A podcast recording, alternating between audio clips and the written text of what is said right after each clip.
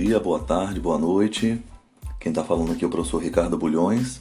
Seja bem-vindo. Hoje a gente vai falar sobre liquidação de sentença. Vamos lá.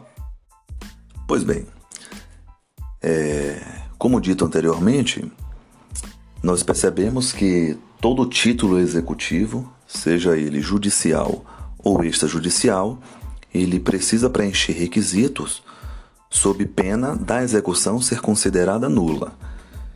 Então, quais são os requisitos dos títulos executivos? Eles devem ser certos, líquidos e exigíveis.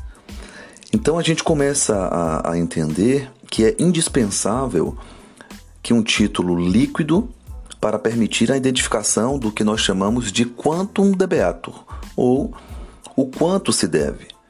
E o que é um título líquido? É aquele que indica a quantidade de bens ou valores que constituem a obrigação.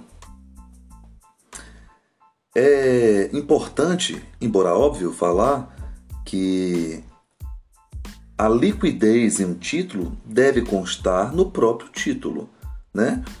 É, podendo, em algumas situações, exigir cálculos aritméticos para que se possa apurar a liquidez.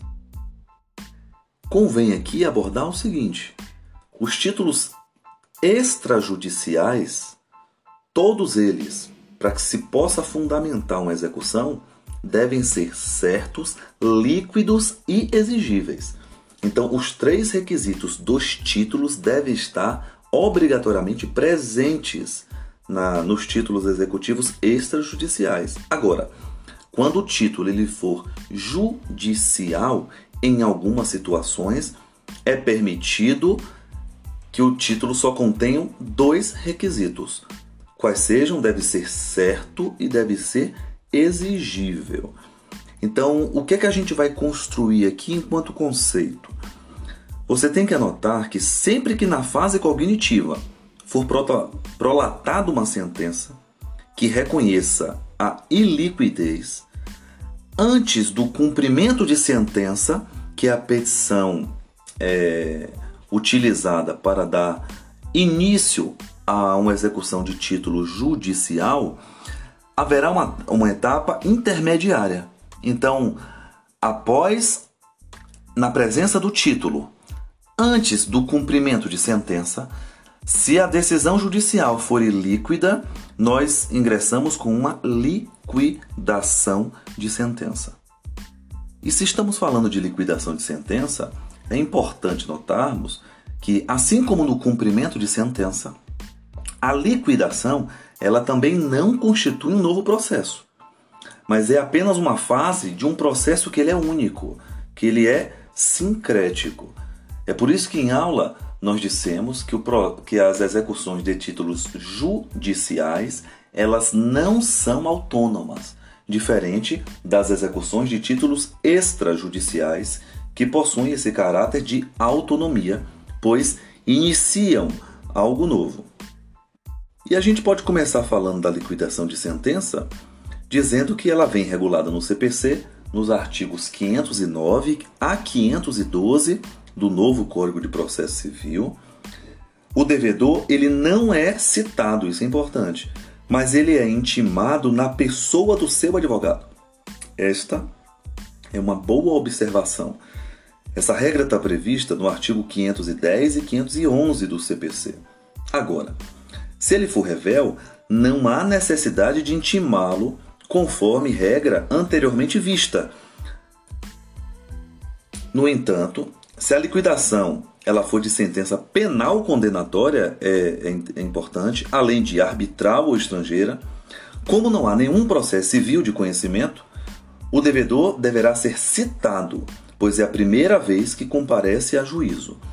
Essa é uma informação importante para que a gente comece a trabalhar com uma legitimidade para a liquidação de sentença. Porque na liquidação, ela pode ser requerida tanto pelo credor como pelo devedor. Essa é uma observação muito importante, porque quando se estuda no direito material a disciplina de obrigações, a gente percebe que, via de regra, é direito do credor é, receber, mas nós também temos um outro tipo de direito que é um direito previsto para o devedor, também é direito do devedor pagar. Então, olha que coisa interessante. Nós podemos transpor essa regra de obrigações para a disciplina de direito adjacente, de direito processual, qual seja, de execução, porque tanto o credor como o devedor possuem legitimidade para formalizar a liquidação de sentença. É, existe uma construção e uma divergência doutrinária no que se refere qual seria a natureza da liquidação de, de, de sentença. E convém dizer que há dois tipos de processo no nosso ordenamento. Né? Há o processo que ele é um processo de conhecimento e há o que é objeto da nossa disciplina, um processo de execução. É... E essa é uma observação importante, por quê? Porque entre o processo de conhecimento, já que serve para que o juiz diga qual é o, o, o quanto se deve, e o processo de execução, que é quando já está manifestado qual é o direito, nós temos um limbo é, existente entre a fase de conhecimento e o processo de execução, é onde se encaixa aqui as liquidações de sentença. Então, parte da doutrina ela diverge. Tem parte da doutrina que diz que a natureza jurídica de uma liquidação de sentença é uma natureza de processo de conhecimento, e há a parcela da doutrina que vem dizer que não, que o processo de conhecimento ele tem natureza de execução. Agora, para mim, parece que tem razão aqueles que atribuem a liquidação a natureza meramente declaratória. É, por quê? Porque a liquidação de sentença, ela é indispensável, né? Porque você não pode dar prosseguimento sem apuração do quanto é debeato, mas ela também não constitui um título executivo, por isso que não poderia ter natureza de execução. Então, nós ficamos com a teoria no meio que diz que a natureza das liquidações de sentença, perfeito, pautado inclusive nas regras presentes no artigo 515 e seguintes, né, que falam de título judicial, é uma natureza meramente declaratória, porque ela só vem declarar qual é o quanto que se deve, qual é o quanto debeato, mas não teria nem natureza de fase de conhecimento, nem teria natureza de título executivo judicial. Um tópico importante para que você venha colocar no seu caderno, se atentar, é que há a possibilidade no ordenamento jurídico de se formalizar uma liquidação de decisão provisória. E, e em quais situações? Ó, sempre que existir um recurso pendente e que ele for desprovido de efeito suspensivo, o credor ele já pode, observe, promover a execução. Olha, nós não temos definido ainda o quanto que se deve, perfeito? É... E se a sentença for ilíquida, a prévia liquidação, é possível ser realizada uma prévia liquidação, para apurar o quanto debeato pode ser fundamento para que dê prosseguimento à fase executória. Agora, se o recurso ele for provido, a liquidação e a execução subsequente ficarão sem efeitos. Isso é lógico. E as partes vão ter que restituir a, a, o status quo né, ou a situação anterior. Então perceba que é possível é, formalizar uma liquidação provisória de sentença. É interessante também a gente evocar a regra do artigo 512 do novo Código de Processo Civil, porque lá está previsto também a possibilidade de promover a liquidação, mesmo que esteja pendente de recurso provido de efeito suspensivo. Mas como assim? Não há efeito suspensivo e ainda assim a parte executa? Sim. Porque agora a gente traz o conteúdo abordado anteriormente, a gente parte da ideia, né? Pelo menos ao meu ver, um pressuposto que ele é acertado de que a liquidação ela não se confunde com a execução, a gente já falou da, da, da natureza, e de que nela ainda não é tomada nenhuma providência satisfativa, né? Então, ao meu ver, é acertado porque é possível você promover uma liquidação tão somente no intuito de se ganhar tempo. Né? Então, o poder judiciário ele é lento, ele é moroso, enquanto o recurso está tramitando, independente dos efeitos, né? poderá ter sim em curso a apuração do quanto se deve no órgão ACO. É uma regra bem interessante do matéria, em matéria de liquidação de sentença. Por óbvio que nessa modalidade a liquidação ela é feita, é lógico, é, por conta e risco né, de quem está propondo a, essa liquidação e essa execução, já que pode sim haver risco de reversão do julgamento, com perdas das despesas até que sejam realizadas a, a liquidação. Agora, se você já sabe que tão somente os títulos executivos judiciais podem ser pautados em, em não liquidez, é interessante a gente saber que existem situações dos títulos judiciais em que há uma vedação expressa para que a sentença não seja ilíquida, né? Aqui a gente pode voltar um pouco e citar a regra presente no artigo 491 do CPC, que diz que nas ações relativas à obrigação de pagar a quantia, ainda que formulado pedido genérico, a decisão definirá desde logo a extensão da obrigação, o índice de correção monetária, a taxa de juros, o termo inicial de ambos e a periodicidade da capitalização de juros, se for o caso, salvo quando Olha que coisa interessante. Não for possível determinar de modo definitivo o montante devido. Inciso 2. A apuração do valor devido depender de produção de prova, perfeito? De realização demorada ou excessivamente dispendiosa, assim conhecida na sentença. Né? É...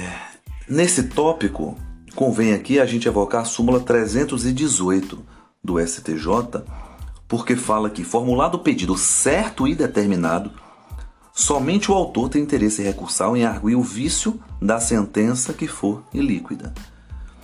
Então, um outro tópico da liquidação de sentença, ele se refere à possibilidade de ser uma parte líquida e outra parte ilíquida é, a regra presente no artigo 509, parágrafo 1 do CPC.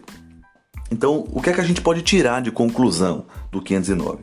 Que o credor ele pode promover simultaneamente, olha que situação interessante nós temos aqui, a execução de parte líquida e em autos apartados, aqui sim teria que ser em autos apartados, a liquidação da outra parte. Então, a depender do contexto, o credor ele poderá prosseguir com a execução da parcela que ele sabe que já é certa, líquida e determinada, e da parte ilíquida da sentença judicial, da decisão é, judicial, ele pode formalizar em autos apartados o que nós chamamos aqui de liquidação de sentença. Um outro tópico de suma importância a dizer é as noções referentes ao cálculo do contador. No CPC de 73, ele era uma figura obrigatória nas execuções. No CPC de 2015, não, ele não é. Então, o credor ele pode juntar um anexo ou dentro do, do corpo da petição, uma coisa que se chama de memorial de cálculo. Então, olha que, que interessante. Na, no cumprimento de sentença, é obrigado juntar o memorial, assim como na liquidação que nada mais é do que um demonstrativo aritmético, demonstrando qual é o valor que ele é líquido, qual é o valor, como se atingiu aquele valor. A figura do cálculo ao contador ela já não é, na sistemática do novo CPC, obrigatória.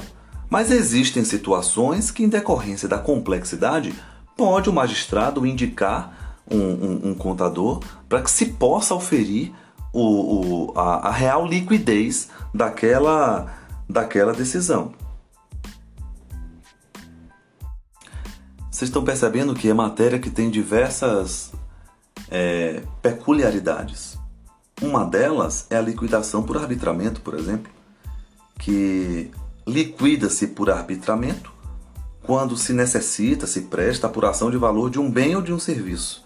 E aí se nomeia um perito para que se possa oferir Existem situações em que a obrigação de dar, a obrigação de fazer, ou a obrigação de não fazer, né, a, a classificação clássica de, de, de obrigações, em decorrência da situação fática em concreto, as partes não têm mecanismo adequado para poder se oferir o devido valor, né, se liquidar a decisão que, está, que já foi discutida anteriormente na fase de conhecimento, e aí nomeia-se um árbitro para que se possa atingir qual é o quantum de beato.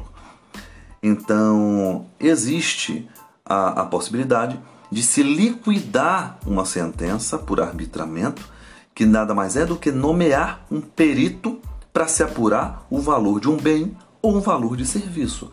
Então, é possível arbitrar quando a obrigação for obrigação tanto positiva como de dar e fazer, quanto negativa de não fazer.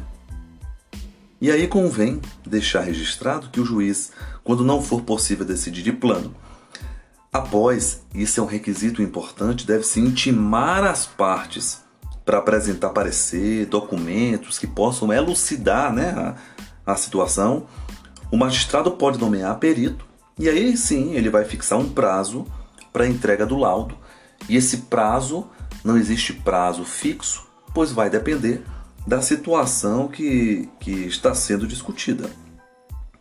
Interessante notar que o artigo que nós citamos anteriormente, no inciso 2, fala que é possível você também liquidar por procedimento comum. Então, o que é uma liquidação de arbitramento já entendemos. Mas uma liquidação por procedimento comum é aquela em que há necessidade de comprovação de fatos novos. Olha que coisa interessante. Via de regra, você já sabe que não se discutem é, direitos nas execuções. Você vai discutir situações é, conflitantes e novas na fase de conhecimento. Mas é possível que na liquidação você tenha fatos novos. Então, sempre que houver fatos novos e necessidade de se alegar algo, você vai liquidar não por arbitramento, mas liquida-se por procedimento comum, que nada mais é do que você instaurar um procedimento pautado na ampla defesa e contraditório, para que se possa oferir que aquilo que se alega é devido ou indevido. E aí o procedimento é muito parecido com a fase de conhecimento, porque o autor vai entrar com a petição inicial, o, o réu vai entrar com uma contestação, e aí o juiz ao final vai proferir: olha, aqui merece uma observância, uma decisão interlocutória julgando a liquidação. A gente já pega essa última informação e já entra em outro tópico porque a liquidação ela é julgada por decisão interlocutória. E isso é, é, é importante dizer porque ela é apenas uma fase intermediária entre a condenatória e a fase executiva. Parte da doutrina ainda traz uma outra espécie, perfeito? Que não está presente no Código de Processo mas está presente na Lei 8078-90, que é o que? É a possibilidade de uma sentença genérica proferida em ação civil pública. Então, estamos falando da possibilidade de liquidação de sentença genérica, claro, em ação civil pública. Quando você ajuiza para defesa de interesses individuais homogêneos.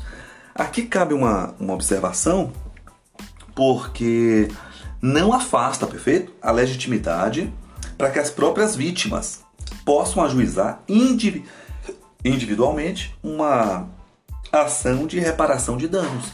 Mas é possível é, uma outra espécie fora do Código de Processo a existência de uma liquidação de sentença em ação civil pública genérica. Agora, por fim, o último tópico que é, que é importantíssimo é a gente pensar que estamos falando de liquidação, aquela liquidação que ela é declaratória.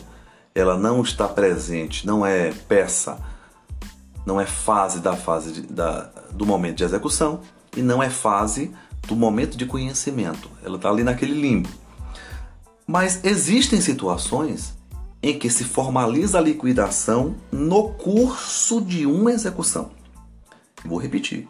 Existem situações em que se formulam uma liquidação no curso da execução.